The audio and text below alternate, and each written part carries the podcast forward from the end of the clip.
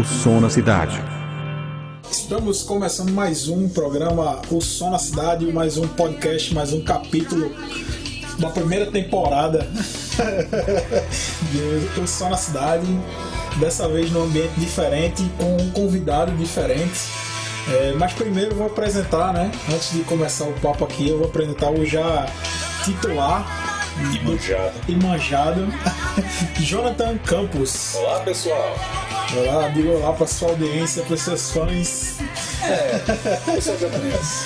Pois é, e também hoje a gente tá aqui com um convidado que é, é o inverso, né? É- é- ele é convidado e é anfitrião ao mesmo tempo. É, Né? Que hoje a gente tá gravando esse episódio é, no no ambiente. estúdio É, justamente o ambiente que remete o tema do nosso programa hoje. do, do programa de hoje, né? Estamos gravando hoje o, o cast no estúdio Valvulado do nosso amigo e convidado Fábio Queiroz, vulgo Peruca. Diga um oi aí, Peruca. E aí galera, beleza? Beleza, e assim, hoje o programa é patrocinado pelo estúdio Valvulado, é o nosso segundo programa e a gente já tá patrocinado aqui, gravando. Jabá descarado, sem vergonha. Jabá totalmente descarado aqui. E assim, antes de começar, né, Peruca aí, passe o, o seu contato do Facebook. Pra quem quiser entrar em contato com você para gravar, eu, eu recomendo que eu já participei de gravações aqui e o som é top, é de primeiro. Inclusive tá saindo o símbolo da Barreto gravado aqui. Fala aí, Peruca, diga aí o seu Facebook, a página, a fanpage lá do, do estúdio. Então, para os interessados, podem acessar lá a página do Facebook é, e procurar Estúdio Valvulado. Vai aparecer lá, eu acho que por enquanto é o único que tem esse nome que eu conheço aqui. Depois de um- uma semana de pesquisa. Depois de uma semana de pesquisa. vários nomes. Na realidade, eu pesquisei só um minuto, mas. É. Não, mas na época eu lembro que eu disse que eu, que eu dei a sugestão e você não acatou, era estúdio do Peruca mesmo, velho. Não sei porque não foi acatado a sugestão. Mas para quem tiver interessado, pode pesquisar lá. O estúdio da gente fica localizado na cidade de Vitória de Santo Antão. E aqui para os nossos amigos que não conhecem ainda o estúdio, é, o estúdio a gente grava é mais voltado para o rock and roll e o estilo de pop. É a gente é especializado mais nessa área, até que o, até porque os equipamentos que a gente tem aqui no estúdio é mais voltado para esses estilos de música, né?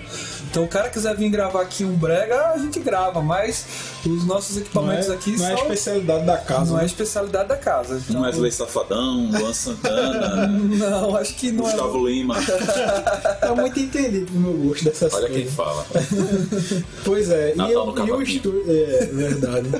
É, o estúdio, o nome do estúdio não é valvulado, não é à toa, não, viu? Aqui se encontra o cheiro das válvulas aqui, tá? Quem é guitar... Eu que sou guitarrista, que eu tento ser guitarrista, a gente é bem servido aqui, tanto de guitarra quanto de amplificador. É, e a gente vai entrar tudo nessa parte técnica quando a gente for falar. É, e a gente vai fazer o seguinte: é, o tema do podcast de hoje, do programa de hoje, é o que é que acontece dentro de um estúdio de gravação. Todo mundo tem seus artistas preferidos, sejam eles o Wesley Safadão ou Rush, que está tocando, mas todo mundo tem seus artistas preferidos, suas bandas preferidas, mas não sabe o que é, qual, qual é o processo de gravação, né? Desde o início da pré-produção até o produto final, que é o CD, que você vai ali nas americanas e compra.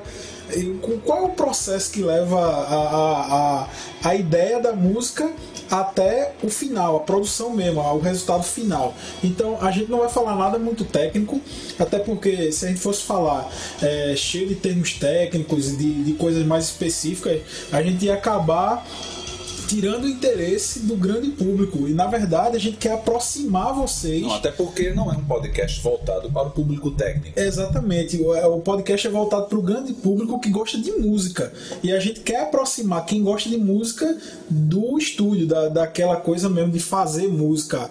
E ah, nada melhor do que vir no estúdio aqui em Vitória, um dos- sinceramente, para gravar rock and roll, para gravar pop rock, não tem outro aqui dentro de Vitória.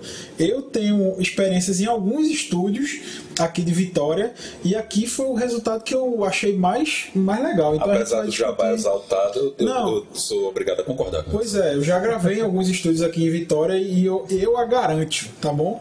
E é, só para antes de entrar no cast mesmo, eu queria falar só do programa anterior.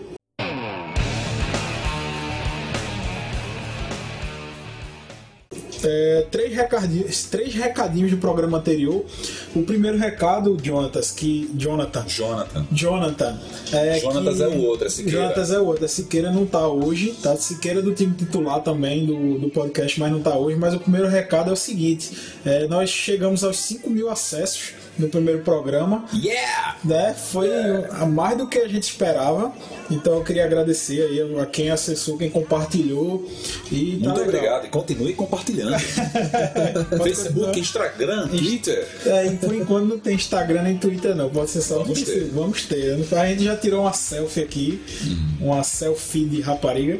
É, mas aí, é, quem, não, é, quem aproveitar para curtir a página lá do Estúdio Valvulado também pode curtir a página O Som na Cidade, tá certo? No Facebook, o blog, né? O Som na Cidade.blogspot.com.br e queria mandar um alô pra galera que mandou feedback, tanto via e-mail, que é o somnacidade.gmail.com quanto via é, recado, inbox lá no Facebook. Foi o Adriano, Adriano João, e um professor lá da faculdade que deu feedback a mim na hora. Tava me dando aula e o cara, pô, eu ouvi seu podcast lá, que você compartilhou. É o professor Fábio Chicô, é, o Vulgo Chicote. É, lá do Sim, trabalha lá no Sim da UFPE e me dá aula aqui também na Facol. E eu queria lhe dar uma, uma boa notícia, professor, que o senhor vai poder escutar via iTunes, tá? Ontem eu consegui registrar o podcast da gente no, no iTunes e me deram 72 horas para me dar um retorno. né? Foi um trabalho desgraçado. Que tem que eu fiz um XML do zero lá, que a, que a porra não tava funcionando, mas no final deu certo. E também o último é, comentário antes da gente iniciar o programa de hoje é do André Carvalho, que também mandou recado. Ele é o líder do programa Aposente News na Rádio MR, toda terça-feira às 4 horas da tarde. Então mandar um abraço aí pro André, do André Carvalho, do Aposento, um vereador vitoriense. Ele mandou um abraço e deu uma dica pra gente que ele achou muito longo o primeiro programa. É. né? Então esse programa a gente vai abordar um tema legal, mas a gente vai procurar deixar num tempo que seja interessante para todo mundo. Então, o andar da carruagem. Né? Então a gente finalizou os, os recados do, do anterior, do, do Ok. cast anterior, e aí a partir de agora a gente vai entrar no programa de hoje.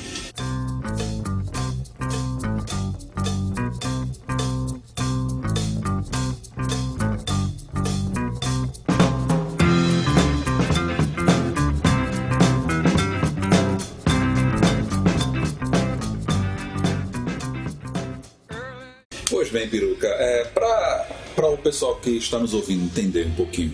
Pessoal estuda, estuda e pensa que é tudo uma coisa só. Seria interessante você definir é, uma diferença de um estúdio onde uma banda ensaia de um estúdio de gravação. Nos explique. Ou, Então, Jonathan, a, a- a grande diferença entre um estúdio de ensaio e a o estúdio de gravação é os equipamentos que são utilizados, a abordagem técnica é totalmente diferente, né? O que eu posso sim, tentar explicar para resumir para vocês é que um estúdio de ensaio praticamente você tem os instrumentos, os músicos e os amplificadores ligados, que vai dar aquele som ali na hora para a galera curtir lá e tocar seu som. E o estúdio de gravação, a diferença é porque você está captando aquele áudio que está rolando na hora. Então, a captação eu acho que é o, é o grande diferencial e o processamento dessa, desse áudio que foi captado. Então, acho que o grande diferencial do estúdio eh, de gravação para um ensaio é esse. assim, você é um conhecido, renomado guitarrista na nossa cidade, um dos melhores. Antes Nem de, tão renomado, antes de eu coitado. ser guitarrista peruca, eu já tava tocando guitarra por aí. Por Sua fama na cidade tempo. diz o contrário, mas você é muito bom. Na verdade, é o, o seguinte, é, nós sabemos que você não abandonou a guitarra, mas o que te, te levou a ter seu próprio estúdio? É, então, Jonathan, eu acho que é, eu tenho um pouco lá do é, professor Pardal, assim como você também tem. É, então, eu acho que eu, não, eu assim, não me limitava apenas em fazer o meu próprio som na guitarra, mas eu tinha muito interesse de saber é, processá-lo, de tirar um melhor timbre e também de entender como é que é a dinâmica que acontece não só da guitarra, mas de todo o grupo, de todo o conjunto e como se, chegar, é, se chegaria a um resultado final que que é um, um CD, um disco já produzido. Basicamente, você agora você se declarou indi- indiretamente um discípulo de Jim Page. É, Jim Page, Porque ele- Page é conhecido por isso em estúdio. Ah, Ele se preocupava até com a colocação de microfones no Não, e- estúdio. e isso é parte fundamental da captação. A gente vai falar disso aí também, mas a, a posição em que cada microfone tá, a ambiência, Led Zeppelin é muito conhecido por experimentar muito onde é que eles gravavam as suas, as suas- os seus álbuns, Mas, né? assim, o, o Jimmy Page que é conhecido por isso, né? É, na banda ele era o cara que mais. Eu acho que se você, se você prestar atenção assim nesses caras, sempre é, essas bandas é, sempre tem um cara mais curioso que ele não se limita apenas ao instrumento dele. Ele quer, ele então geralmente esse cara curioso que se manifesta na banda é ele que vai ajudar a produzir a parte técnica. O cara geralmente é o cara o mais nerdzinho da banda é o cara que, que vai se destacar nesse lado, né? Tem cara que só quer saber de tomar cachaça, cantar ou tocar, tal. LSD. LSD. Bom, então. Mas até anos 60. É, pois é. Bom, enfim, é, geralmente as bandas têm um professorzinho pardal que é o cara que vai se preocupar e é- isso aí é um negócio que se desperta naturalmente no cara, não é um negócio que o cara, ah, você vai ser, não, é um desejo natural e é assim que acontece. É, e assim, Peruca, se a gente fosse dividir é, o processo de gravação de um disco, assim, de um álbum, não só de uma música, se falar de um álbum assim, como é que você dividiria os, os, é, as etapas? Da onde é que a gente começa? Por exemplo, eu, eu, eu- dos que eu participei, a gente sempre começava na pré-produção, né? Pré-produção, pré-produção envolve tanto composição quanto é, o recurso que vai ser usado, a decisão de onde é que vai ser gravado, né? Entendi. O. Como é que você dividiria assim o processo de gravação? Cara, o processo de- é assim, eu, eu iria até além. O processo de gravação, ele consiste dentro do estúdio, né?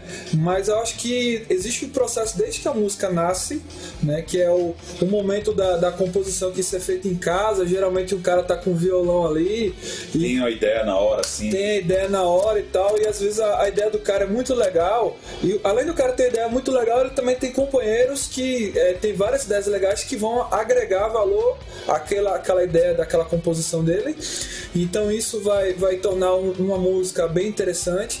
Existe a parte da, da pré-produção, né? a pré-produção é muito importante depois da, da composição, É, aí sim é onde entra o produtor musical, é um cara que tem uma, uma experiência mais do que a banda tem e que vai dar uma orientação, né, para que pra, por onde qual caminho deve se dar.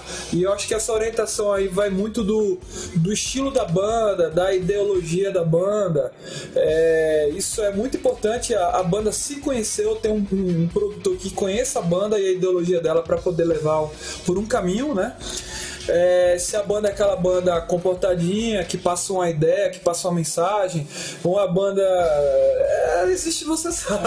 Uma série de. Existe uma série de coisas que vai, vai definir o que é uma banda. Que, por exemplo, você teve, você teve é, no passado aí bandas que tinham, é, por exemplo, punk. O movimento punk não era apenas a, a banda punk, o estilo punk, era a ideologia dos caras, então tava implícito ali dentro. O trabalho do produtor, eu acho que é, é canalizar, porque a banda vem cheia de, de ideia, né? De ideias, Cheio é. de. Quer colocar tudo na mesma música. Exato. Quer é colocar quem vai dizer, olha, isso aí é ridículo, isso, aqui não presta, isso isso, não funciona, ou isso, não, funciona. Exatamente. A gente costuma associar muito isso com é, ah, o cara sabe é, fazer aquela banda fazer sucesso, mas eu acho que não é só isso, né? Eu acho que o produtor ele vai canalizar. Se é uma banda de punk, feito você citou o exemplo aí. Punk, o cara vai chegar, vai querer botar na porrada e quer gravar de todo jeito, os caras é doido. Então o produtor vai chegar e vai dizer, ó, beleza, essa atitude toda aí vocês podem fazer no show, uma apresentação ao vivo, mas aqui no estúdio a gente precisa fazer com que o som seja audível para quem vai comprar um CD. né? Vocês precisam canal, então o produtor vai ser o cara que vai frear e que vai acelerar Exatamente. na, maneira- na, na- na hora, no momento certo. Exatamente. O produtor, ele tem uma visão além. Além do alcance feito, diria, o super-homem. Dei minha visão além do alcance. Exatamente. Então, ou seja, chegou lá... É espada de É Tandera.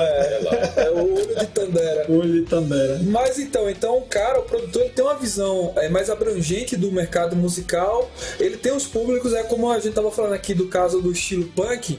O punk raiz, cara, você, você nunca vai ver um Sex Pistol falando do amor de uma mulher. Isso. Não, cara, ele tá falando ali, ele tá revoltado contra o sistema, ele tá. Ele vai falar mal do governo, da rainha, do presidente e tal, contra uma coisa que tá acontecendo na sociedade que eles estão revoltados. E, tipo, é, o cara quer dar, por exemplo, existe uma, uma banda Rage Against Machine, né? O cara tá revoltado contra as máquinas. Então, o cara que tá revoltado contra as máquinas, ele não pode falar bem de Facebook na letra da música, porque ele, tá, ele é revoltado contra as máquinas, cara. O cara. Eu vou te excluir do meu orkut, eu vou te apagar do MSN. Não rola. Isso, eu tô surpreso com esse cara ser rock and roll, letras.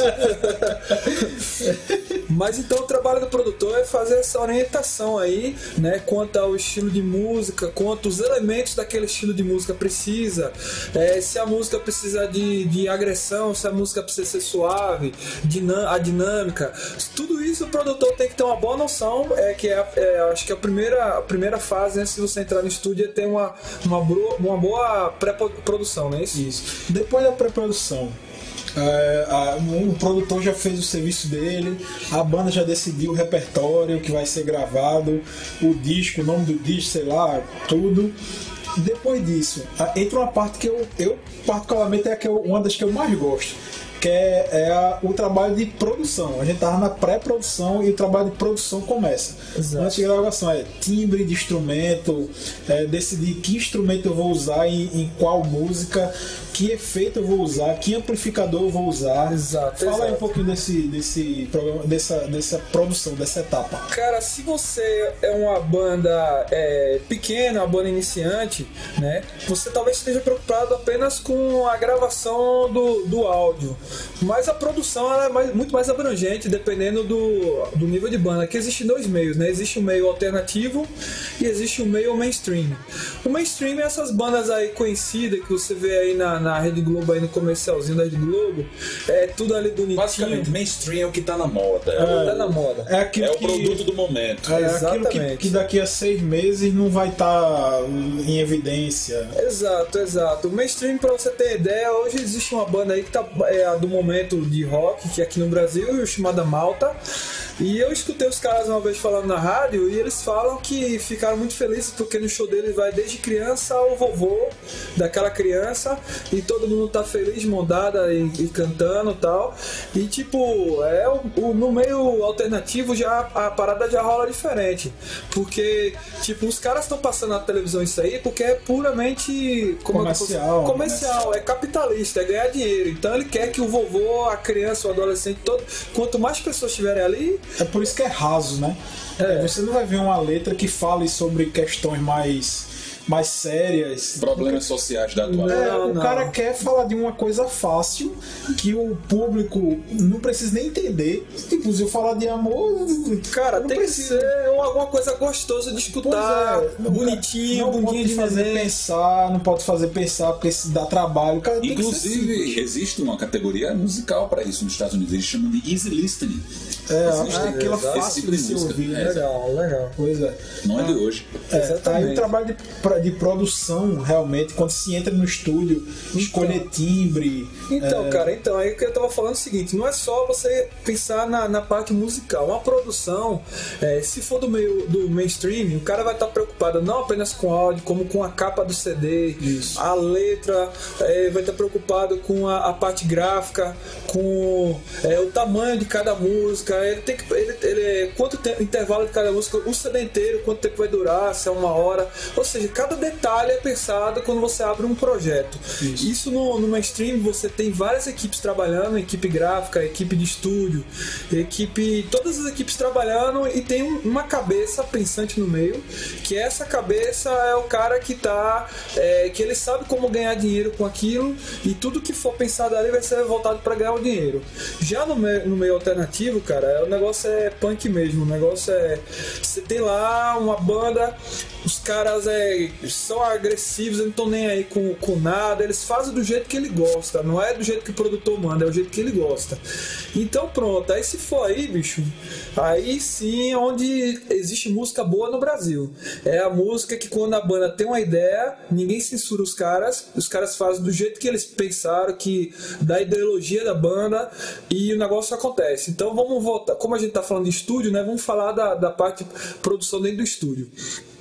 Eu acho o seguinte, cara, eu acho que é, você entrou aqui dentro do estúdio, é, você já tem que ter uma, uma pré-produção já acontecida, né? Você já tem que ter pensado bastante na música, ter resolvido vários problemas. Afiado, né? Afiado. Isso, né? é o que, eu, isso com a experiência que eu tenho aqui com o Peruca aqui no estúdio, é, muitas bandas entram para gravar e, e, às vezes não sabem nem o que determinado trecho da música é, ainda tá para definir. Quando você entrar no estúdio, o negócio já precisa ser concreto. É, tem que o cara tem que estar pronto. É bate pronto, velho. É chegar aqui e fazer acontecer o negócio. Chegou, tocou. É, muitos, é, muitos caras de estúdio aí, é, engenheiros de estúdio, não gostam dessas bandas que chegam ainda que tem ideia aqui dentro, porque quanto mais tempo você perde dentro do estúdio pensando, é, mais tempo tá gastando de energia dentro do estúdio e também você tá consumindo tempo que ele poderia estar tá gravando outra banda e ganhando dinheiro, né?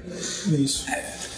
Por isso que banda. É, existe um exemplo clássico de uma banda grande que já entrou ensaiada e gravou um grande disco em, em uma semana, né? Que foi o Black Sabbath. Isso, Black Sabbath. E o Led Zeppelin também. Basicamente porque eles passaram bom, bons meses tocando o repertório do disco ao vivo. Isso. Eles já entraram em estúdio sabendo que iriam tocar. Os instrumentos já tocavam sozinhos. Praticamente. Pois é, Exatamente. não tem história de, de grandes bandas que, que gravaram os seus primeiros discos assim, de uma lapada só. É o caso do Black Sabbath, é o caso do, do Led Zeppelin. O Pink Floyd Inclusive, fez uma trilha sonora em uma semana, o More, que é o terceiro disco de estúdio Tem o caso do, do Dave Grohl também, quando, quando a banda o Nirvana acabou e ele entrou no seu home studio em casa e ele mesmo saiu gravando tudo, velho. Gravou bateria, gravou baixo, em estúdio, gravou você falou guitarra. Dave Grohl agora, eu lembrei do documentário, Peruca talvez que seja da área conheça, de um estúdio famoso lá de Seattle que foi fechado. Sound City. Sound City. Ele foi lá, comprou os equipamentos, era o sonho dele, era Isso. o sonho. Que inclusive o. o é, o Nevermind do Nirvana foi gravado lá, entre muitos outros grandes discos. Isso. Era o sonho dele era ter aquela mesa de. Ele foi lá comprar quando o estúdio O, quebrou. o documentário é muito mal. Eu comecei a assistir o documentário, só que tá ruim até pra quem não tem um DVD, pra quem não comprou. Na Netflix não entrou ainda. É. Espero que entre, mas assim, eu, eu assisti o iniciozinho, só que a imagem tava muito ruim. Eu achei num site desse aí, se for o Mega Filmes HD, alguma coisa assim. Eu acho que a imagem tava ruim, eu prefiro ter a experiência legal assim, pra assistir, porque é um negócio que envolve som, né? Quando você escuta e, e vê numa qualidade ruim, você não tem aquela mesma experiência de assistir em HD com som legal. Eu preferi nem nem assistir dele todo. Mas esse documentário todo mundo fala que é muito massa. No documentário ela é muito legal, inclusive você vai conhecer lá o produtor é, que foi do Nirvana e também tá trabalhando aí com o David Grohl aí. É, na O nome dele Fighters. mesmo é- É o Butch Vig. Isso, ele tem uma excelente banda, né? Não, ele tem uma. Ele tem. Eu não me recordo Não, não agora. sei, a banda dele se chama Garbage. Garbage, é esse Com aquela mesmo. vocalista linda de voz Ah. veludo. Exatamente, Garbage. E ele é o baterista da banda e também produtor, inclusive. Tirando a vocalista, os outros dois integrantes também são produtores musicais. Eu esqueci agora o nome deles. É, É, mas o, uma banda de produtores musicais.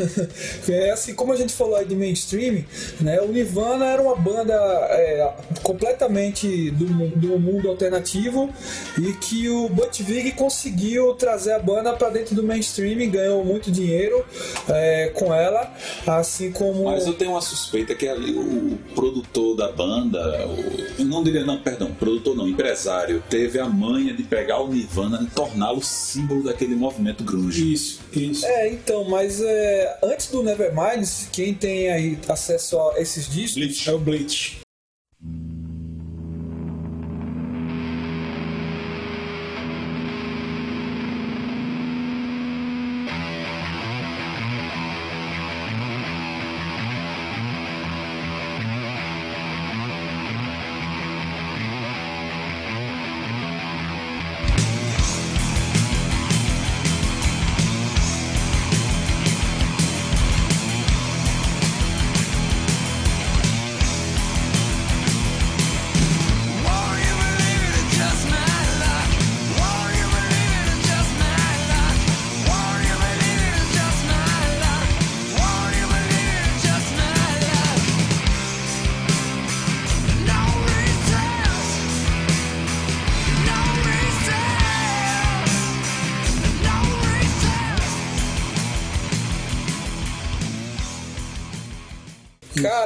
Você vai ver que o som é punk, velho. É, É, punk que- rasgado, é. Então, é, até eu abri aqui a página aqui no, no notebook, até tem um trechinho que fala assim do Bleach. É, quando a banda produziu o Ble- o Bleach com um produtor chamado Jack Endino, o cara é, não quis usar o verdab, ele quis, gra- é, ele, ele quis gravar tudo cru, visceral. Então, quando o Butch Vig assumiu a produção do Nevermind, ele mudou tudo.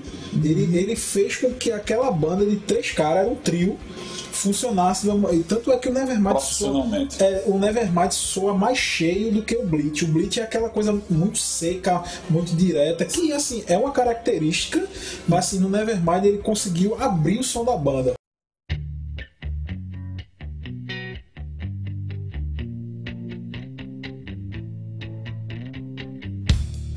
I'm so happy cause today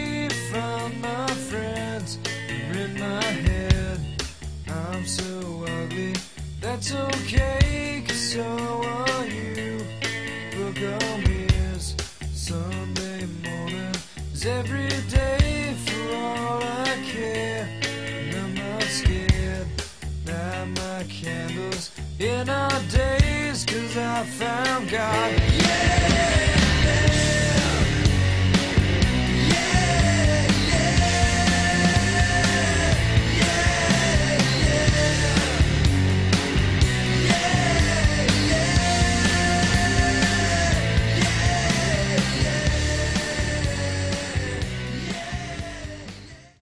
Então, cara, isso aí é- depende muito do gosto, né? Porque tem gente que vai que curte mais o som cruzão, esse som mais é, com se- sem muito detalhe de produção, aquele som que é captado mesmo bem visceral. E tem gente que gosta do som muito bem produzidinho, bonitinho e tal. Mas a, a- essa gravação do Nevermind pra cá, que o Boitivig mudou a, a ideologia do negócio, é o vocalista do Nirvana, pelo amor de Deus, aqui esqueci. Kurt Kurt Cobain. Kurt Cobain odiou, cara. Odiou. É. Ele foi contra, xingou pra caramba, mas conseguiram convencer ele. E se também não tivesse conseguido, o Nirvana talvez nunca tivesse é, atingido Saído do underground, né? do underground. Eles, eles não. Apesar que ele também não estava muito preocupado em É. ganhar dinheiro. Ele, ele era aquele cara loucão que queria tocar, se drogar, se E divertir. feito o Jonathan falou, o cara conseguiu é, fazer com que o Nirvana fosse o símbolo de Seattle. Hoje, O movimento grunge. Do movimento grunge que nasceu em Seattle. Quando a gente fala em Seattle, pra mim é automático, já me vem na cabeça Nirvana. Mas como eu conheço mais coisas, tipo, vem Pearl Jam, vem Alice in Chains, vem é, Soundgarden, mas a, a- o, o principal, a banda que, assim, de Seattle, do movimento, que representa o movimento é Nirvana. Não tem como a gente desassociar. eu acho que boa parte disso é culpa, né? Entre aspas, é, culpa do Butch Vig. O Butch Vig conseguiu fazer isso aí. Uma Cara, curiosidade. Então, cara, isso aí é a questão que a gente tava falando aqui, né? Você tem ah, uma banda boa, uma ideia boa e Original, original. os caras são. Não existia aquilo ali. Exatamente. Existia rock and roll, existia. Mas aquele tipo de som não existia. Era, os caras chegaram com um movimento, uma ideia nova, Isso. né? Muito legal, muito boa e que a galera curtia pra caramba. Só que algum empresário grande viu que aquilo ali era um mercado, um nicho de negócio, trouxe pro mainstream, lapidou o diamante Isso. e colocou na vitrine, cara. Tudo E isso é produção. tudo isso é produção e ganharam muito dinheiro com isso. Tudo é. Qual era a tua dúvida, João? Eu tinha falado no começo é, que o Black Sabbath e o Led Zeppelin gravaram ótimos discos, seus primeiros discos, em uma semana e estava pronto. Aí eu te pergunto, no outro extremo, o que levaria um, assim, um Guns N' Roses a passar 10 anos para terminar um disco horrível que foi o Chinese Democracy? Aliás, Guns N' Roses não, ali eu já gosto de chamar de Axel Rose Banda. Só tem, só tem Axel, então é Axel Rose Banda. Pois é. E aí? É, cara, eu não sei, bicho, porque é o seguinte, é.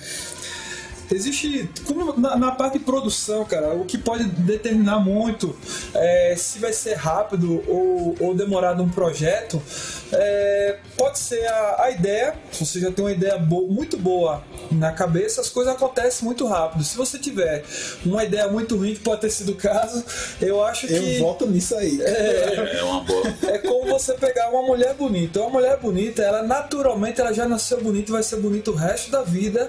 E uma maquiagem só vai é, realçar aquela beleza. Peruca tá muito envolvido com esse assunto, porque a esposa, a esposa dele tem um blog de moda, de maquiagem, aí Peruca foi para um evento. Como, fala, pode falar o blog de, de Alessandra Pode. também, Alessandra, diga aí. Então vocês podem acessar aí o blog Menina Vaidosa, que é o blog da minha esposa, e por sinal é muito antenada nessa área de moda, e eu, por tabela, tenho que ser antenado também, porque eu- é. o mundo dela acaba meio que me envolvendo no mundo dela, e tenho Pois que é. ajudá-la de certa forma com site, alguma coisa ou outra, mas Jabá feito, a gente já ganhou a patroa, já, já tá tudo certinho. Pelo que eu entendi, pelo que você falou um pouco antes, o técnico, o produtor de estúdio, ele, ele odeia quando o, é, a banda ou o músico solo ele chega no estúdio de gravação para criar.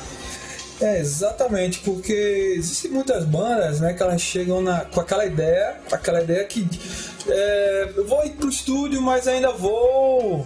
é, eu vou chegar lá e vou ter ideia na hora e a gente vai criar lá dentro do estúdio. Não, não funciona assim. Isso, né? isso até isso é até uma coisa que a gente vê. Qual é o nome daquele documentário do Metallica? Hum, não sei o que lá, Monster.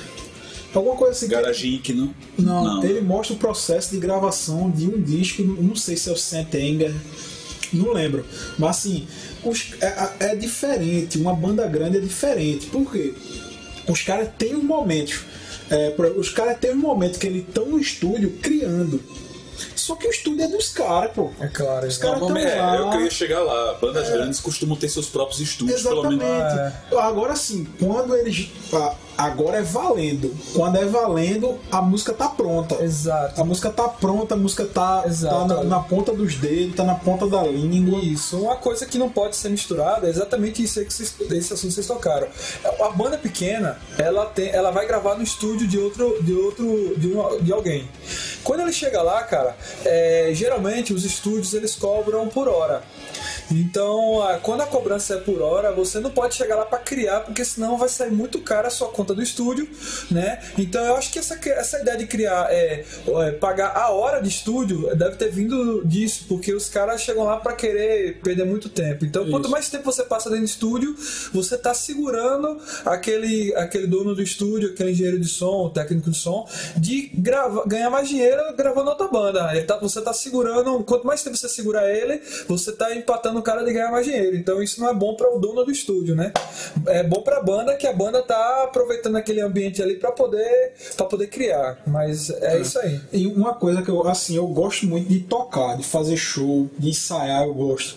É, mas assim, um negócio que eu, assim, se fosse pra escolher, eu acho que gravar é o que eu mais gosto. Assim, chegar no estúdio, ter a ideia, vamos gravar um solo, aí não acertei de primeira, bota a segunda, aí aqui dá pra encaixar mais uma guitarra. É, exato. Esse momento, pra mim, é muito prazeroso. Talvez porque você é um cara que gosta de criar. Então, para quem gosta de criar, o estúdio é um ambiente muito maneiro, um, estúdio- um ambiente muito legal. Até porque, é, por exemplo, você chega no estúdio, você vê guitarras, equipamentos. Eu acho que aquilo ali, essa, esse ambiente, essa, esse ambiente, ele, ele dá, é, ele dá uma- muito mais vontade de você tocar. A liberdade de criatividade, de ideias aparece. Então, Isso. eu acho que como você, você deve ser um cara de criação, Rafa. Ah, não, é, eu gosto. Apesar da minha banda ser de cover, eu sinto falta de ter uma banda que crie. Não vejo nada errado nisso. Não, pois é, eu também não vejo nada errado, mas eu. eu, é, assim, mas uma banda não sou eu apenas, né? Assim, Enquanto vocês não caírem naquela linha daquele camarada que só faz gravar disco de coisa. Emerson Nogueira. Não.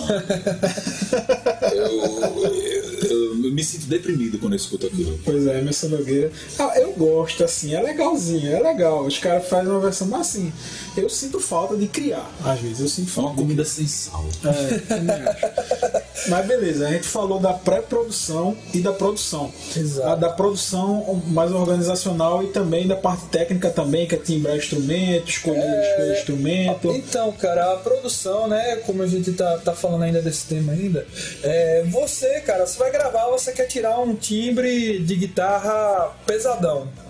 Você quer tocar. Diz aí uma banda pesadona aí que você considera. É, Black Sabbath, Metallica. Se você for, o timbre que você tira de Metallica não é com o mesmo equipamento que você gravaria Black Sabbath. Você deu dois extremos, é muito legal, apesar É, das duas bandas ser ser pesada. pesada e metal. Isso. Mas são duas linhas diferentes. Então é o seguinte, tem um trabalho de estudo, você vai escolher, é como se você, vamos falar de moda de novo, misturar moda com É, a mistura, música. vá, mistura. Você- Faça mexendo de novo da sua esposa. Você tem uma modelo e a modelo ela quer, ela quer sair na passarela, mas primeiro ela vai ter que entrar lá dentro do guarda-roupa, do closet e vai escolher qual é a roupa que ela. Então ela pega aqui uma blusa que Isso. combina com essa saia, não sei o É, quê. não, isso é uma boa associação. Então você vai entrar no estúdio, você vai escolher qual guitarra que você vai usar, qual pedal, qual amplificador. É, então essa mistura é que vai dar os- o, o produto final. E a cara do disco, né? E a cara Porque, do por exemplo, é, se a gente pegar. é, a- gente tava até offline aqui, a gente tava citando o exemplo de Quincy Jones, do produtor de Michael Jackson. Aliás, dos grandes discos de Dos Michael grandes Jackson. discos, se você pega um disco que não foi produzido por Quincy Jones, Ou seja, todo disco após o Bad, após o Bad, né? Assim. É, Dangerous. Isso, é, qual aquele outro que ele tava bem novinho? Eu tenho, eu tenho ele em Não, é. Off the Wall. Não, Off the Wall foi produzido por Quincy Então, Jones. Off, Off the Wall, vê, Thriller e a Bad. gente vê, assim, é o mesmo Michael Jackson. É, basicamente, ele sempre usava, procurava usar os mesmos músicos. É, mas assim, a gente vê uma diferença gigantesca. Quando você pega o Off the Wall, pega o Thriller, o Bad também foi Bad, produzido. os três. O Bad foi o Thriller, o Bad e o Off the Wall. Se você pegar esses três discos de Michael Jackson, você vê que Michael Jackson, o cara consegue extrair tudo que o artista pode dar. O, o Quincy Jones conseguiu mostrar quem era Michael Jackson através desses discos e através da sua produção. Aí por isso que eu digo, é, o cara pode ter gravado Michael Jackson era o mesmo, o estúdio, sei lá, poderia ser o mesmo, os equipamentos poderiam ser o mesmo, mas só o trabalho do produtor. é, eu queria até que vocês fizessem esse exercício. Pegasse esses três discos de Michael Jackson.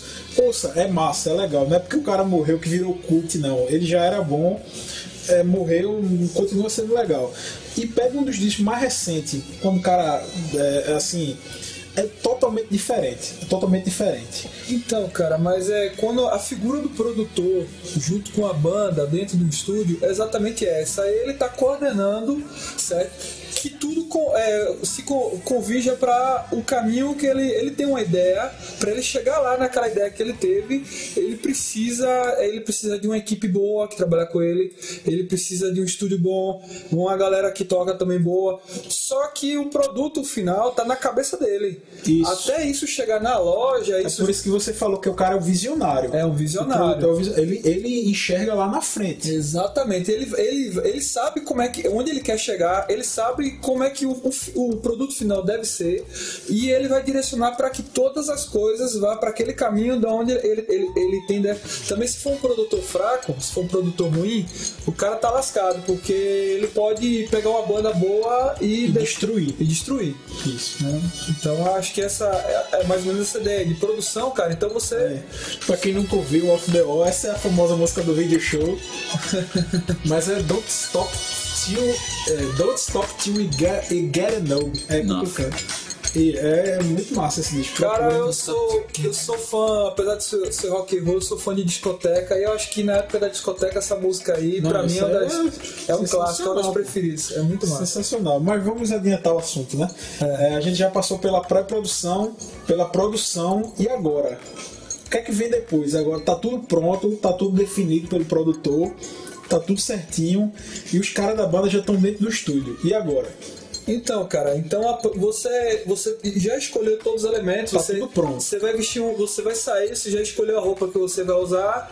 Então agora pode chegou a hora, cara, da captação. Captação. E na captação, cara, se dependendo do que você quer gravar, um jazz, um rock, um pop, você vai escolher. é, você já escolheu a bateria que você quer, que soa vintage, feito uma Gretsch, ou uma bateria Yamaha, que soa mais moderno e tal, um amplificador e tal, isso já na área produção, é, agora é a hora de captar. E você também tem que escolher os microfones adequados para cada situação, né? Isso é a parte importante que a gente queria chegar. O assunto vai ficar só um pouquinho mais técnico, mas nada que seja incompreensível. Não é. É, é, é, porque assim, tem o clássico que a gente até estava falando aqui, o SM57 da Shure, que normalmente é usado para gravar é, amplificador, né? É, o- então pronto, você, o cara que está no estúdio, o técnico, o engenheiro de som, ele tem que sacar os microfones que ele vai escolher né, na, na produção e como posicioná-los. É um dos microfones clássicos aí que você acabou de citar, o, o Shure SM57, ele é um microfone dinâmico, é, ele é cardioide e ele é, ele é muito aconselhado para gravar amplificador de guitarra, para bateria, algumas peças da bateria. Pra quem pensa que gravar é só.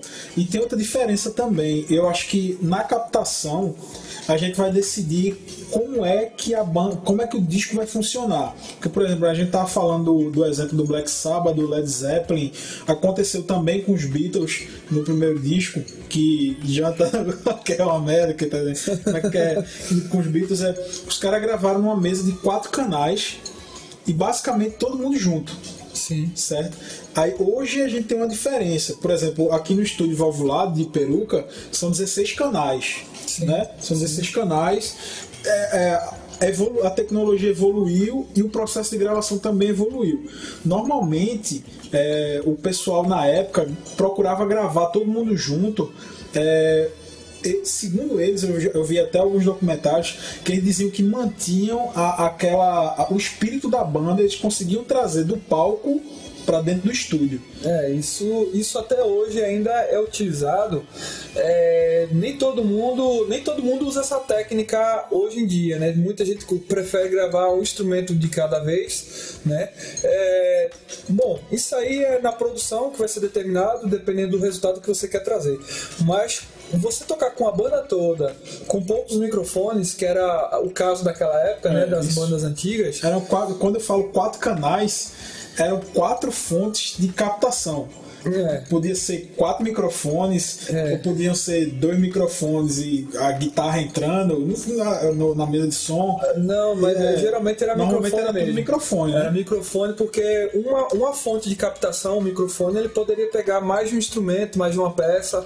é, de- mas nesse caso aí, é, existia, naquela época não existiam os recursos que a gente tem hoje, né? Hoje eu tenho aqui uma interface que ela é de 8 canais, só que eu- expandi ela, eu comprei outro equipamento que expandi para 16, que eu poderia expandir até 26, ele me dá capacidade.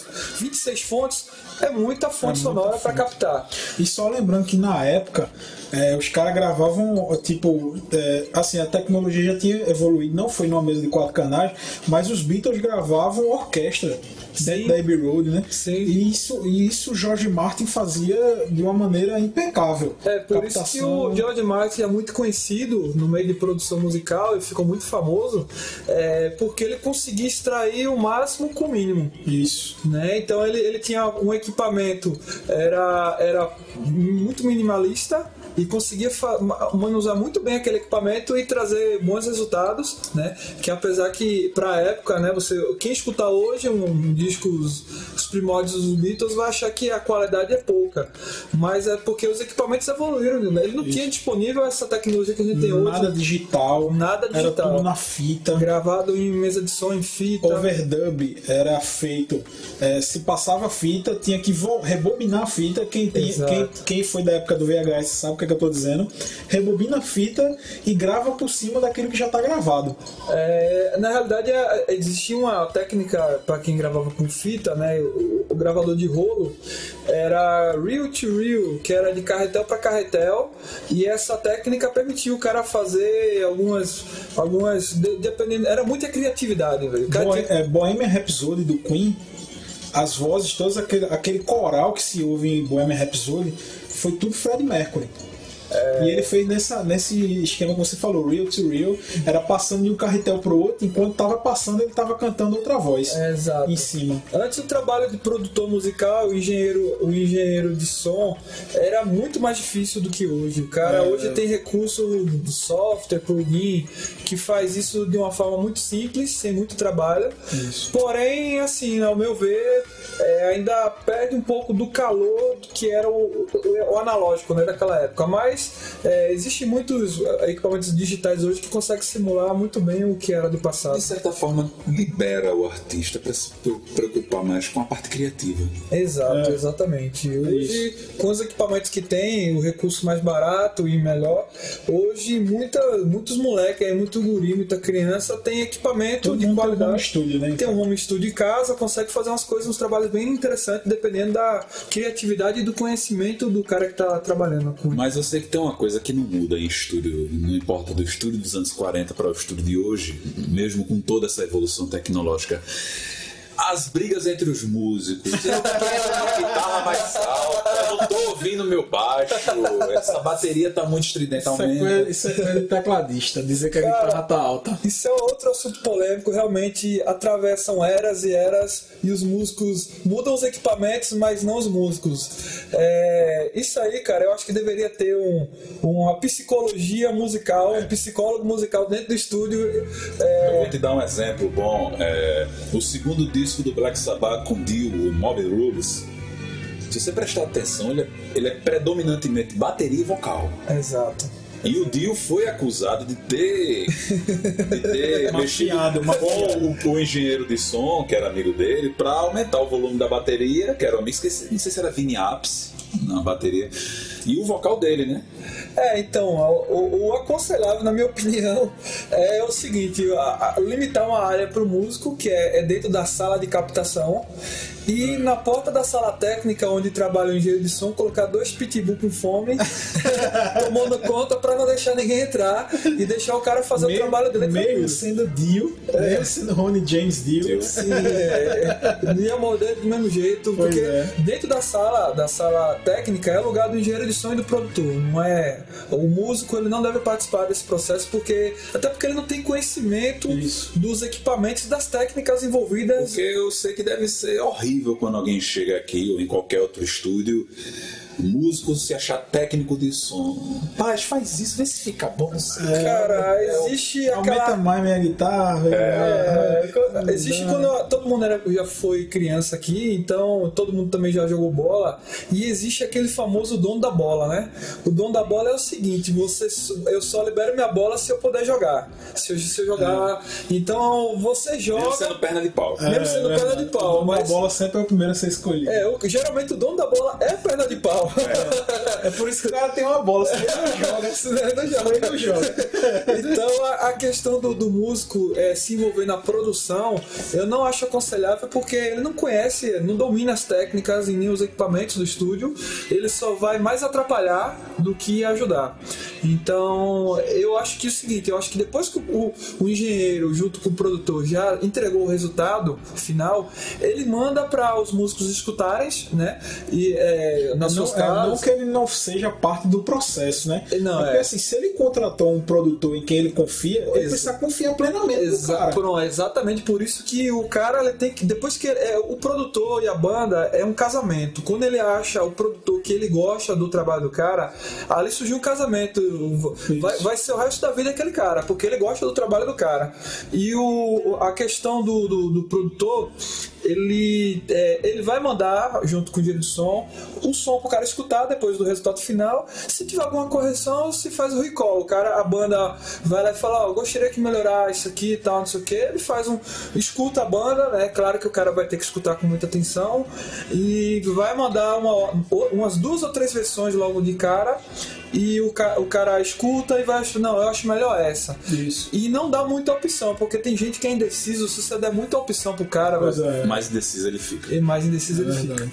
Beleza, então assim, é, tudo isso faz parte, assim, eu, eu acredito, não sei se Peruca concorda comigo e Jonathan também, é que essa fase de captação é a fase primordial do disco. Se a captação for mal feita, não vai ter como o cara tirar água de pedra. Exatamente, cara. Eu acho que todo estágio tem que ser bem feito. Quando você vê um, um disco que é uma obra-prima, todos os estágios foram, Foram bem feitos. atingiram o estado da arte e o, Isso. resultado final vai, vai, vai ser o resultado de cada estágio desse bem feito.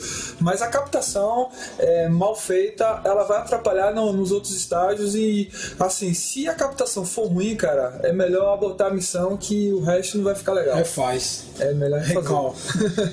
Beleza, depois da captação, a gente destrinchou muito bem essa questão da captação, inclusive citando exemplos famosos aí. É, depois da captação, tá tudo captado, tá tudo pronto, já foi decidido que aquele solo de guitarra era aquele mesmo, Cara, que aquela voz era aquela mesma. Eu acho que ainda vale citar, ainda apenas citar mais uma coisa sobre captação, que seria é, na hora da captação existe fora escolher o tipo de microfone e saber usá-lo para cada situação, é, também uma coisa muito interessante que vai afetar diretamente no resultado final que a gente falou do som antigo para o som mais moderno. A grande diferença basicamente é o posicionamento do microfone. Por exemplo, existe dois tipos de posicionamento, que é um é chamado close mic, que é o microfone próximo da fonte a ser captada, e o ambient mic, que é ambience mic, que é o captar a ambiência. Antigamente, acho que até por, por- pelo fato de você ter poucos microfones e, e muitas fontes para captar, é, se captava muito a ambiência, o som da sala. Aí por isso que você escuta uma bateria como se estivesse num, num lugar vazio grande. É exatamente porque a ideia era essa, você está captando o ambiente e não o instrumento de perto. Se você captar uma bateria, é, antigamente, é, bem nos primórdios da, da música aí, você colocava um microfone para captar uma bateria inteira, todas as peças da bateria. Isso. E isso você pegava o som da sala e solava aquela bateria num ambiente grande, num ambiente vazio. É, muitos, muitos discos de rock and roll de antigamente foram caracterizados por esse som de bateria, Uhum. né? do rock vintage, do rock da- das antigas. John- a bateria de John Bonham é muito característica, tem muito essa característica. Porque na, na produção, na, aliás, na, na fase de produção e pré-produção, os caras tiveram uma ideia, uma sacada, é, que Led Zeppelin foi pioneiro, foi quem começou com essa ideia de, pô, vamos vou fazer uma loucura, experimentar isso puro, vamos gravar a bateria num- numa casa, numa mansão vazia. Era isso que eu ia dizer. Naquele documentário It Might Get Load, É. É, aí Jimmy Page va- volta até aquela mansão que eles gravaram. Qual foi o disco aí? Foi House of Holy? Não sei, eu sei que ele foi dono Do da- castelo que foi de Aleister Aleister Crowley, Crowley, né? sim. Pronto. Aí, então, é, quando a gente falando sobre ambiência, hoje, por exemplo, você tem vários plugins aí que você pega e consegue aplicar determinados tipos de reverb, né?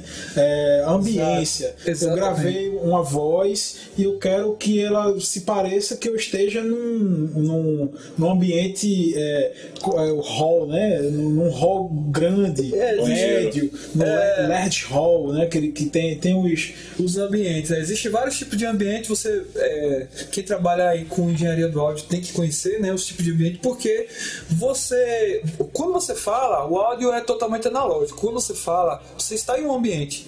Isso. Está no ambiente. A gente aqui está numa sala com dois microfones é, condensadores captando tudo e isso tudo influencia, né?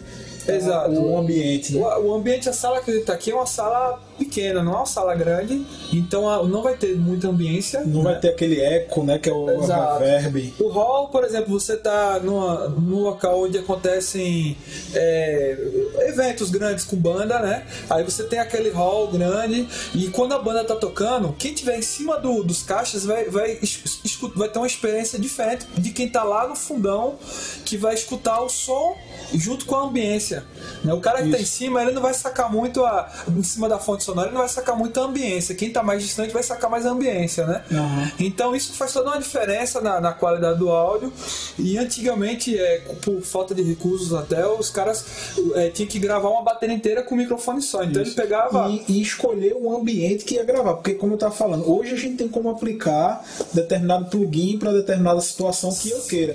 Mas na época, por exemplo, quando a gente falou do Led Zeppelin, quando- se eles precisassem gravar uma bateria cheia de reverb, aquele som pesado, eles tinham que ir para um ambiente que proporcionasse aquele tipo de som que eles queriam. É, Era o reverb natural do ambiente. Exatamente. O microfone ia captar exatamente o que aquela sala estava produzindo, né? Isso, não tinha é o- nada pós, porque não existia. Ah, não, a reverberação natural, ela pra mim é, é o mais legal, o som mais legal que tem de reverberação, porque ele não soa artificial. Isso. Não é plugin, não é uma máquina, um, processando aquilo ali. Ele é natural, é, é, é o real, é o, você tá escutando o que acontece Até no. o, o estúdio da Abbey Road mesmo, o estúdio, se não me engano, era o 4 ou era o 6 que os Beatles gravavam.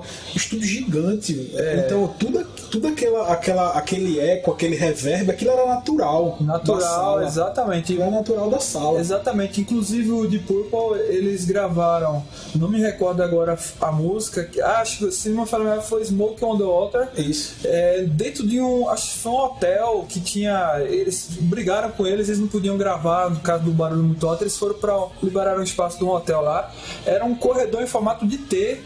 E a bateria se encaixou no, num buraco lá, cada um eles gravaram tocando todo mundo ao mesmo tempo e aquele ambiente da, daquela sala em formato de T já deu uma, uma sonoridade que gravou daquela época. Aquele- Isso. Única, né? É, Aquela único. música ficou daquele jeito ali. daquele jeito e, ou seja, se você quiser imitar, gravar um cover exatamente perfeito, cara, É, você tem que alugar o quarto do hotel.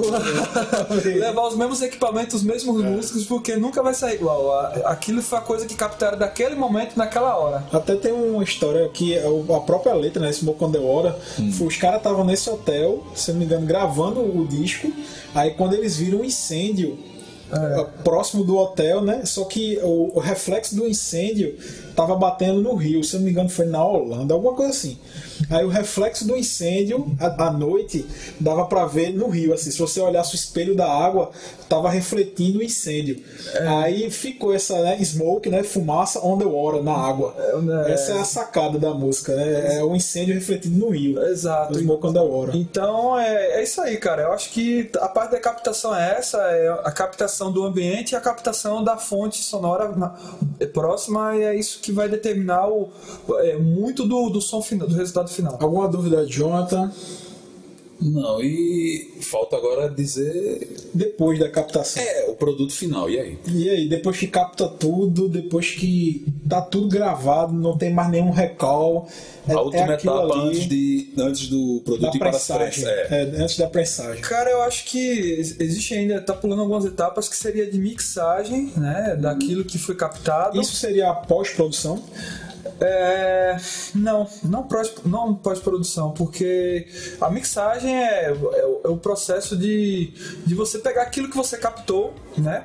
E se você precisar, você, você vai nivelar os volumes de cada, de cada instrumento para que um que não soe mais alto do que o outro, como foi a máfia que o nosso amigo Jonathan citou aqui. Pra, do- pra os, pra os O leigos, que é que guitarrista tem pra gostar tanto de eu quero minha guitarra na à frente de todos, né?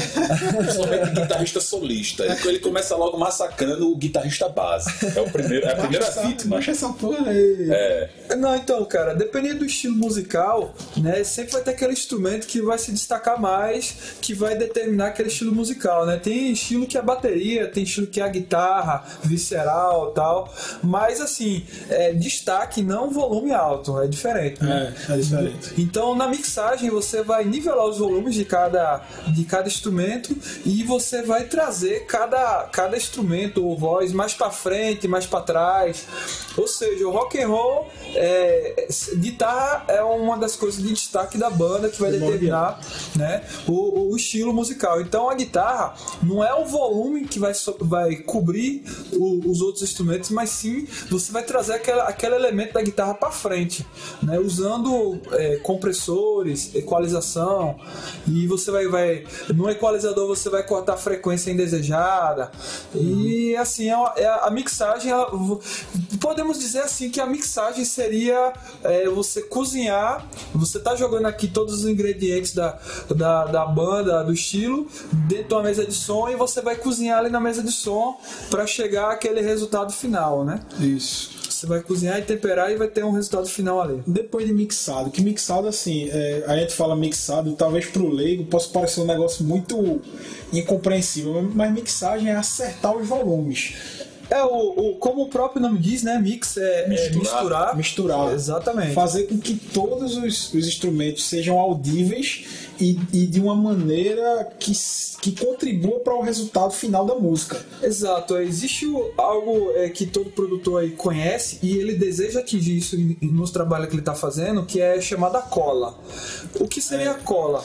A cola é o seguinte: você tem vários elementos que você captou, né? Você tem a bateria, o bumbo, caixa, prato, tons, você tem o baixo, tem a guitarra, e você tem que fazer todos esses elementos, voz, contrabaixo, soar como colado, como porque a música, quando você escuta a música já gravada, uma- um, produto já já acabado, você vai escutar a banda com todos esses elementos e tudo soa perfeitamente coladinho, Isso. aquele, né, como se tivesse é, sido não- é, é difícil você É explicar. difícil de, de, de explicar em palavras o que é a, a sensação. Exato, mas parece que tudo aquilo ali já- é, não é coisa separada, mas parece que aquilo ali já nasceu, mas não é. Esse é o trabalho da, do, na hora da mixagem. O cara tá nivelando, é, nivelando volume, equalizando, comprimindo e tal, até chegar é, que tudo soe como uma coisa só e bem, e bem suave. É, quando a gente tava produzindo até a música, o single novo da, da Barreto, aí que eu produzi junto com o Peruca, é, aí a, a Peruca me manda, Rafa, vê aí a mix aí como é que tá. Aí dizer, Peruca, parece que o baixo tá meio fora. Aí Peruca não, realmente tá, porque eu vi ontem, eu tava com o ouvido cansado, agora ouvindo com calma, eu tô percebendo que não tá colado na música. Isso. A gente, pra gente que, que meio que trabalha assim com isso, já tem uma experiência, embora pouca experiência, mas tem uma experiência, é, a gente já sente já. É, tipo, ó, tá encaixado, parece que tem alguma coisa fora.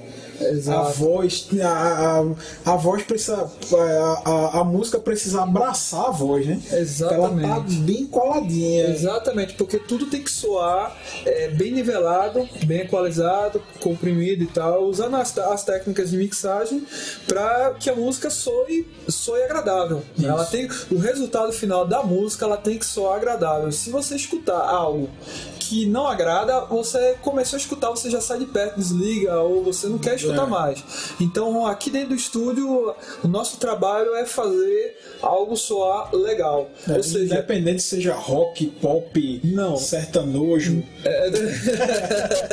independente do estilo, independente da letra, bem. tem que soar agradável. Isso. A ideia é essa, a ideia é soar agradável, né? E aí, Jonathan? Você, tá, você faz o papel do, do, do, do tira dúvidas do público. Tem alguma dúvida sobre essa. Quão distante estamos do final ainda? Da, da falo É, da. Não, da fala assim, música- pra chegar no disco, enfim. Cara, eu acho que o próximo estágio, antes de chegar no, no disco final, seria a masterização. Explica a masterização. É, então, cara, depois que você já captou, já, você já teve ideia, já trabalhou na ideia, já captou, já nivelou, é, fez todo esse trabalho até a mixagem, você vai entregar o, uma faixa, não mais várias faixas né, de cada fonte captada, mas uma faixa estéreo com LR, né, que é o produto final da mixagem, para um, um- ou- para o cara que vai o cara que vai fazer a sua masterização. O ideal, estúdios grandes eles trabalham o seguinte: o cara fez ali a mixagem, ele vai mandar para um estúdio de masterização, caso o estúdio não tenha esse recurso e essa sala. A masterização ela precisa geralmente é, é uma, existe uma sala preparada para isso, existe são equipamentos preparados também para para masterização. No, no início dos anos 90 e 2000, o que acontecia muito aqui no Brasil era é, a banda gravava aqui, captava aqui no Brasil, é, mixava no Brasil e quando era para masterizar, normalmente eles viajavam para fora, para os Estados Unidos. Aconteceu com Mamonas Assassinas, Sim, sim. né? Eles gravaram aqui no, no Midas, no estúdio do Rick Bonadio, Exato. e foram masterizar em No Abbey Road. Não foi não. Foi sim. Mamonas Foi Assassinas. sim. Foi sim. Abbey Road. Sério? Pode procurar. Caramba, eu não sabia não. foram eu sei que para- eles foram viajar para os Estados Road, Unidos. não. Caramba, Foram não a- sabia não. foi Abbey Road. Aí eles viajavam para fora e masterizavam fora e depois traziam para cá e o disco ia, ia para prensagem. Cara, isso se deve a, ao, a questão que o Brasil não é porque os caras não têm o conhecimento de como masterizar. Existe muito cara bom no Brasil. Porém, equipamento de masterização e sala preparado para masterização custa muito caro. É. E o nosso país ele não incentiva é, a música, não incentiva a arte. É, é muito caro. Os melhores equipamentos para essa finalidade são de fora, não são fabricados no Brasil. E a gente precisa comprar isso a, a- a peso de ouro lá fora. Às vezes nem, nem- não é tão caro lá fora, mas pra gente aqui se É, pra torna. você ter uma ideia, é mais barato você viajar pra lá, masterizar lá, voltar Exato. do que comprar o equipamento que sai muito mais caro do que uma viagem. faz- Exato. É igual aquela comparação do iPhone, né? Tá, Estamos fazendo a comparação, era mais barato comprar uma. viajar para os Estados Unidos, comprar um iPhone lá, voltar pro Brasil era mais barato do que se comprasse um iPhone direto aqui. Exato, exatamente. Então, ou seja, então não é que o Brasil não tenha gente boa, tem muita gente boa, mas os recursos para isso é que é que o Brasil não tem e o nosso governo não incentiva. A gente tá, eu, eu me sinto às vezes não no Brasil, mas em Cuba. em questão em relação à entrada de equipamentos de boa qualidade É, é, a um preço justo na, na- dentro dos estúdios, Pô, na mão dos músicos. guitarra, velho. É, quem é guitarrista sofre e sabe do que a gente tá falando. É, é, é absurda a diferença de preço. Antigamente, como você falou aí, é o, a melhor guitarra que a gente tinha aqui no Brasil era uma Giannini. E o melhor pedal que a gente tinha aqui era um, sei lá, um Chorus, É. um, um Oliver, eu acho, sei lá, coisa assim. Você não tinha pedais de grife aqui circulando no Brasil, nem handmade, né? E Hoje era muito caro importar. Ainda hoje é caro importar. Ainda é caro, mas um, um pouco mais acessível do que antigamente, né? Pois é. Mas então, a sala de masterização, hoje grandes estúdios, é, Rick Bonadil na época que gravou Mamonas Assassinas, é, não tinha esse recurso, mas depois da- do estouro de Mamonas Assassinas, ele, ele conseguiu, é, a- conseguiu um dinheiro suficiente para poder é, fazer o, Midas Studios crescer e ao nível profissional, acredito que hoje ele tem sala de masterização, Sim, equipamentos sim. é, muito bons, profissionais, e ele, ele faz todo, todas as etapas que a gente está conversando aqui, ele faz lá dentro do estúdio dele e com muita maestria. Qualidade, Muita exatamente. qualidade que o cara é considerado. E aí, depois de masterizar, tá pronto? Cara, depois de masterizado, você tem um produto final, você tem as faixas, e aí é, é agora é o momento da prensagem, né?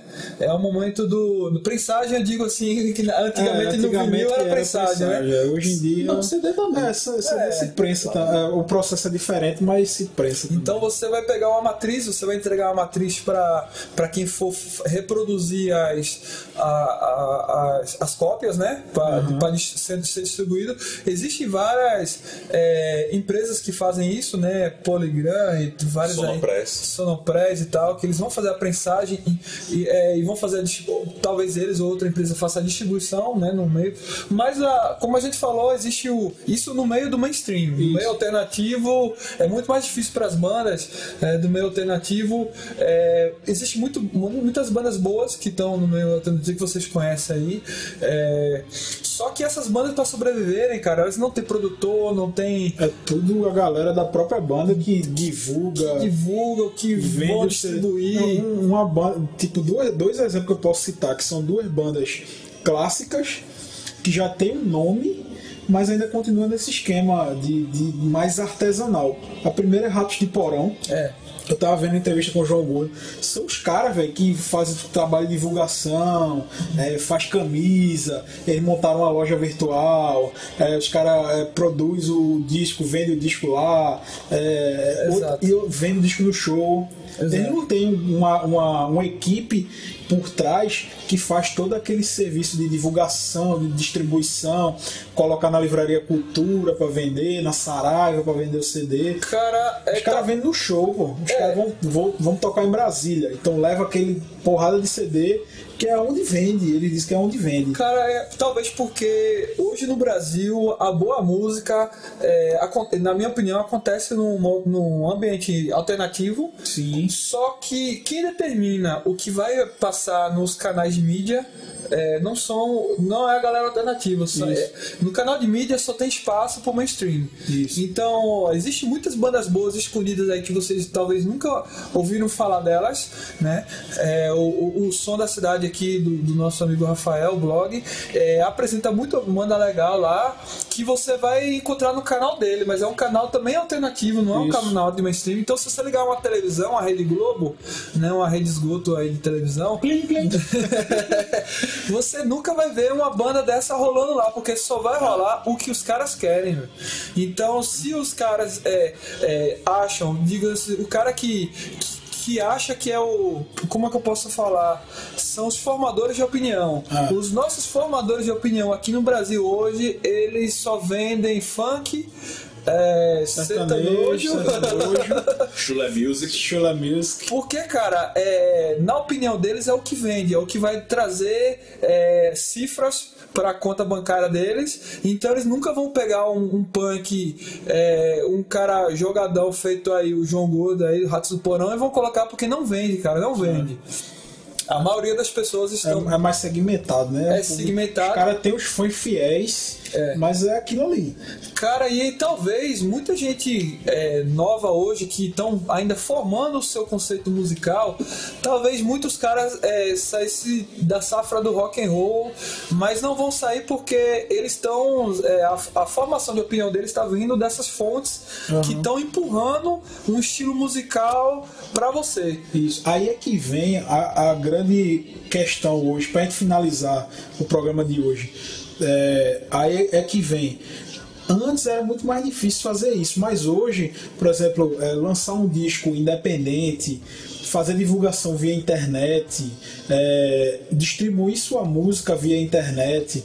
É, hoje todo mundo é, diz que tem o seu lado ruim, por causa da pirataria, mas hoje até os próprios músicos, tipo é, Rato de Porão, é, Dead Fish, é, Teatro Mágico, e não só no rock, né? Fugindo um pouquinho do rock, Teatro Mágico, apesar de não gostar, é, Dr. Sim. Os caras são independentes, pô. Exato. São bandas conhecidas que têm o seu público, mas não estão na mão de produtores e gravadoras que só querem sugar. É, então, como você citou aí algumas bandas aí, tipo o Dr. Sim, o Dr. Sim é uma excelente banda de rock nacional, que porém às vezes faz mais sucesso lá fora do Isso. que aqui, porque o nosso mainstream aqui ele é O apre... próprio Sepultura no começo. Sepultura. Exatamente. Não, e eles voltaram. É, Os, os Sepultura no início era uma banda independente que lançou o disco e tal. Aí estourou, né? Roots, os discos mais, mais fodões. Aí os caras voltam. É, tá acontecendo o inverso. Os caras estão tão saindo da mão do- de produtor. Os caras viram que não tem futuro. Tá na mão de uma produtora gigante que só suga, suga, suga. Então essas bandas estão voltando pro independente. Os caras estão lançando disco com selo próprio. É, um cara visionário nisso foi o próprio Tim Maia, que começou a lançar seus discos pela Seroma, que era o seu próprio selo. E os caras estão fazendo o, o caminho inverso agora, né? Os caras estão produzindo, é, é, gravando e distribuindo de uma maneira independente. É, cara, porque é o seguinte, quando você tá no mainstream, no mainstream você, cada um tem a sua cota de ganho é, dentro do, do seu segmento. Por exemplo, Isso. o cara é a arte gráfica, pronto, o cara do estúdio, todos os estúdios grandes que gravam uma banda grande, ele ganha uma cota das vendas daquele disco. Isso. Por exemplo, o disco, o, o mundo musical mudou. Hoje você não tem mais. é, Quando você vendia disco de vinil, ninguém, repro- ninguém conseguia reproduzir ou piratear um disco de vinil. Isso. Então todo mundo ganhava uma parte com aquela venda. O estúdio, o cantor, o produtor, todo mundo ganhava uma parte. Hoje, com o mundo digital, tanta pirataria rolando, então as bandas estão ganhando mais com show.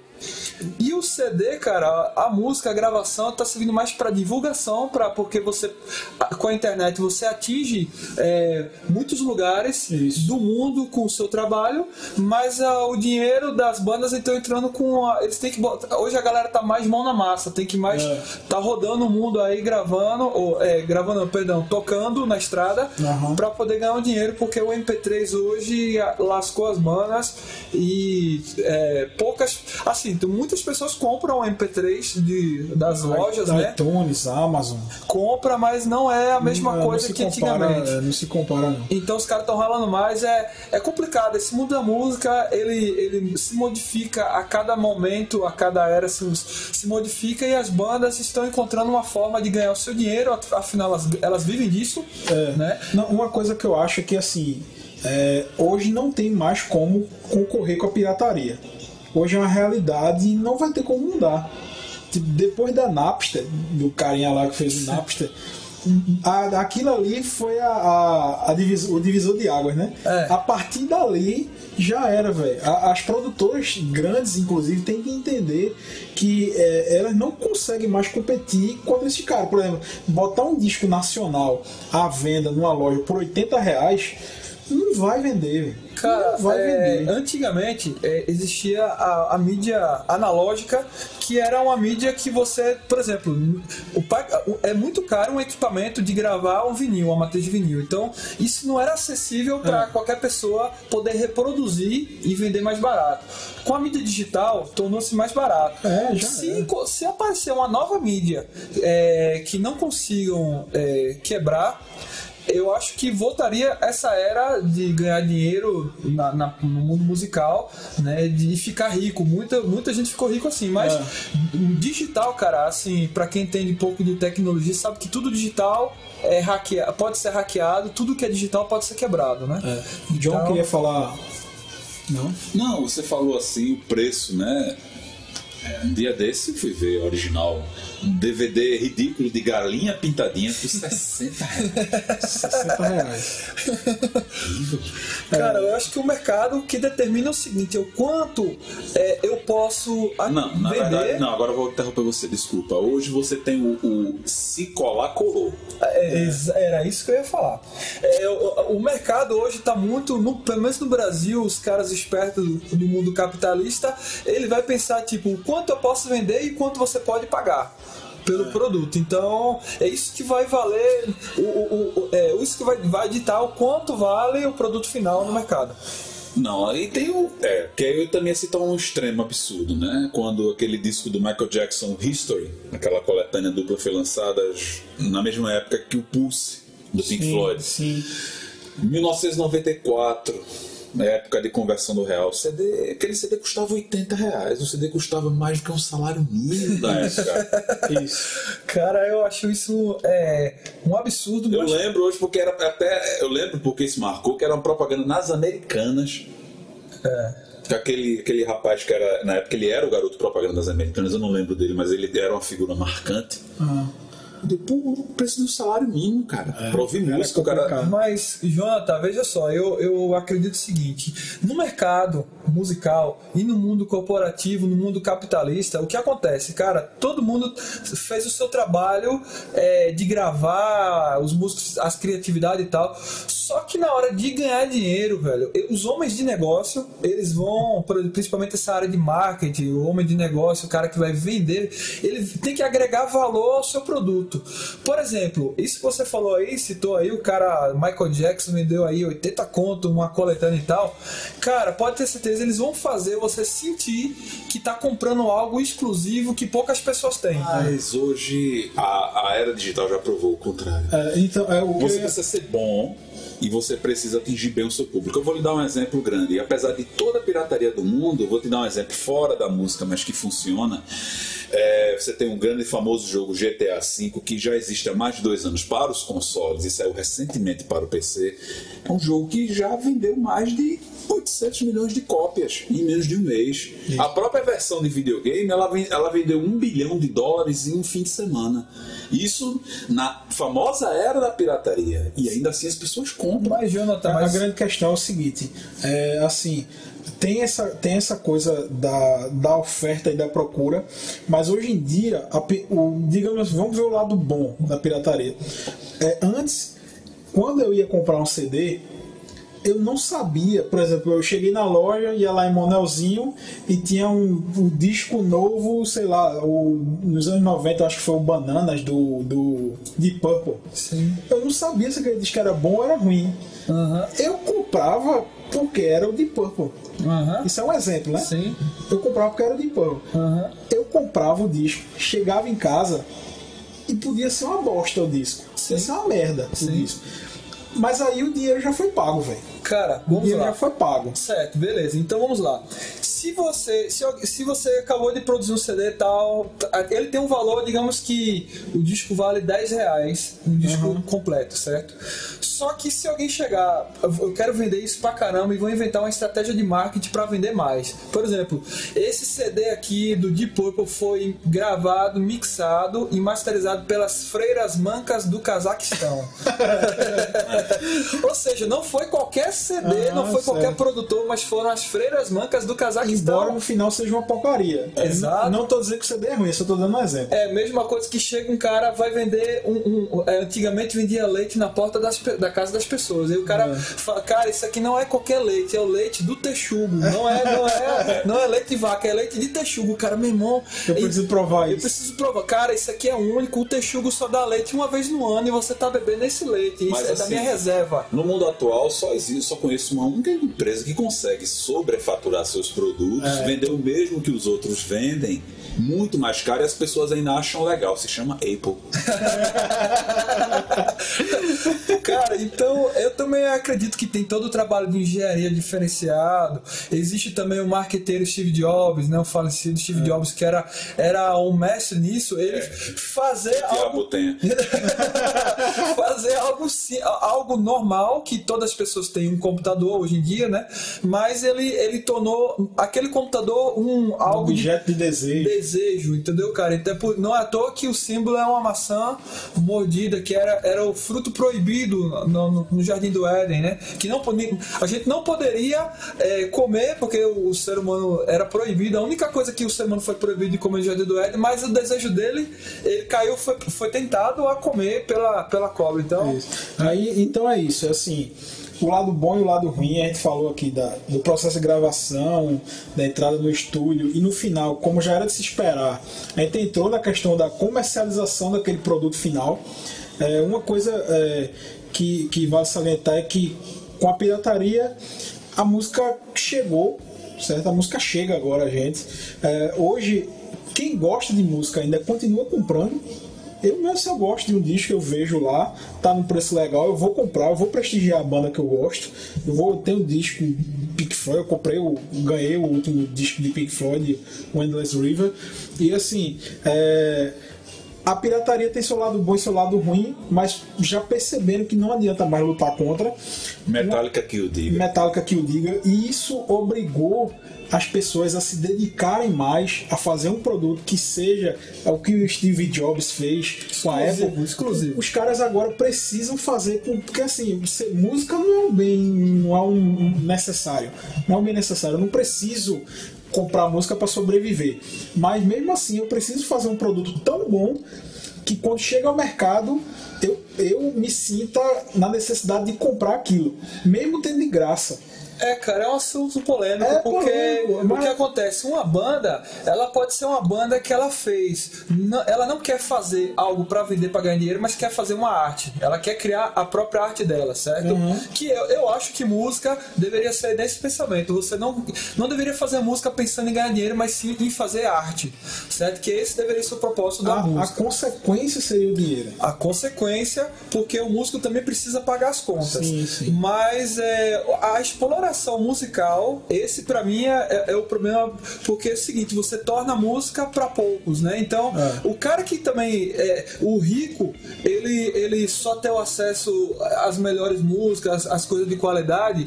O pobre também quer ter esse direito. Isso. E então por isso que é, incita Não é à toa que antigamente nossos os vinis, os discos no Brasil tinham que ter escrito na capa disco é cultura. É, exatamente, porque você tá é vendendo, você tá vendendo arte, você tá vendendo cultura. Isso. E assim, é, o rico ele tem que ter o mesmo privilégio que o pobre de, de ter acesso à cultura, à arte. Então isso não pode ser algo caro. Isso tem que ser algo acessível a todos. Sim, sim. Né? Não a, a poucos. Então, é, é, o que a gente está conversando aqui é isso, é puramente filosófico e capi ou capitalista, É, né? Exatamente. Ou capitalista. Então, quando você vai pra linha capitalista, cara, é só dinheiro, dinheiro, dinheiro. Então você vai lançar qualquer merda que vende. É, não, Gaga. E só pra, é, não, e só pra fechar esse assunto, pra gente fechar também o episódio, é que a gente fala de disco de 80 reais, 60 reais, mas você vai perguntar um, a um músico que fez aquilo a porcentagem do cara é mínima, velho. É mínima. O cara tá vendendo um disco. Banda ganha com show. Exatamente. É. Se criou essa, essa cultura no Brasil, o cara vende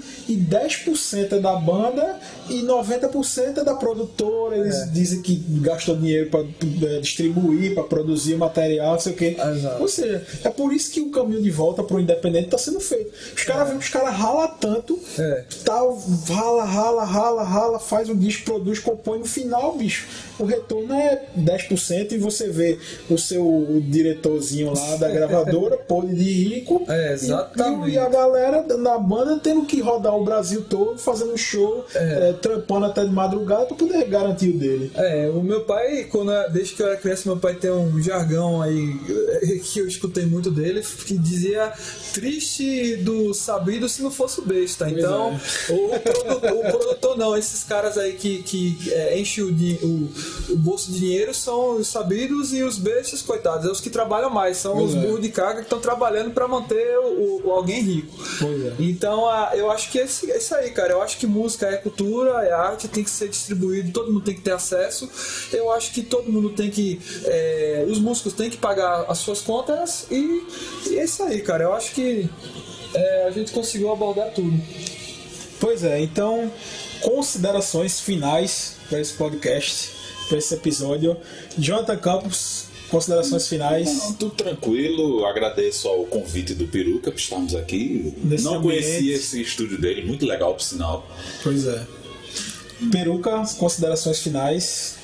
É, cara, então é isso aí. Eu acredito que é, tudo que a gente falou aqui é relacionado à arte, né? Eu acho que quem você aí que está criando música, você a, a sua banda aí, é, tenha os estúdios, escolha o, o estúdio do seu agrado que vai transformar, vai agregar valor à sua arte, né?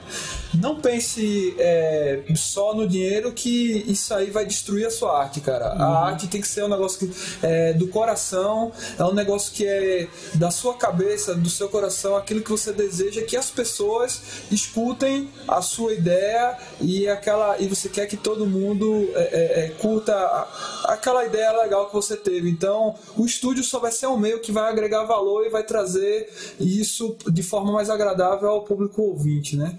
Então, eu agradeço também aí ó, a oportunidade de participar aqui do podcast. Muito legal aqui a, a galerinha aqui muito maneira que teve esse papo legal e, e é isso aí, Rafa. Beleza, Peruca. Assim, mais uma vez, as minhas considerações finais agora é, mais uma vez, convida todo mundo a vir conhecer o, o estúdio valvulado aqui. Quem tiver sua banda, é, quem tiver quem, aquele cara que faz barzinho, quer gravar suas músicas na voz violão. Pra mim, o melhor estúdio de Vitória. O melhor resultado que você vai obter aqui, o melhor, é, a- o melhor trabalho de, de atenção que a gente aqui, principalmente para rock aqui em Vitória, a gente tá desassistido, né? A gente procura um estúdio, os caras querem gravar nas coxas, é, procura outro estúdio, o cara não tem equipamento, quer gravar direto na linha, e assim, é, e a gente sabe que rock é diferente. A gente precisa de um, de um, de um recurso que, que chegue aos ouvidos dos nossos ouvintes de uma maneira que tem que ser feita. De maneira é, pegada, timbre ca- característico. E é, muitas vezes os produtores daqui, os, os donos de estúdio, não entendem isso. e veem até com maus olhos. Aqui no estúdio valvulado, é, você não corre seu risco, esse risco. Certo? Você vai ter um cara que pensa em rock, peruca tem qual é a tua idade hoje? 34. 34 anos, desde cedo eu conheço peruca, toca rock, reggae também, mas isso é um capítulo à parte.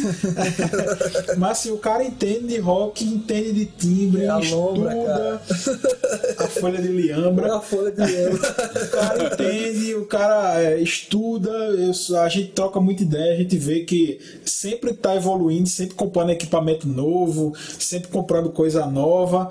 E assim, para quem quiser vir conferir o estúdio valvulado, vale muito a pena. Você tem sua banda de rock aqui em Vitória, está crescendo o mercado. E de fora também, velho. Tem muita gente de Recife que ouve o podcast e quiser um, um- um lugar legal para gravar sua música num preço acessível e com a atenção devida, procure o estúdio valvulado.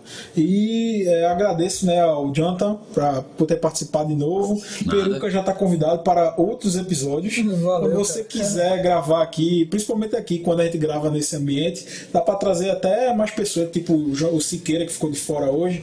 Mas aí a gente não tem aquela limitação da quantidade de microfones. Aqui a gente dá para captar todo mundo. E sempre que a gente for possível, a gente pode fazer é, outros programas aqui, sempre que você quiser, sempre que convidar. E você já está convidado a participar de outros programas também. E até a próxima, né? É, até a próxima. Valeu. Valeu, pessoal. Até a próxima. Até mais. Até mais. Fique ligado aí na fanpage, na, no blog e até a próxima.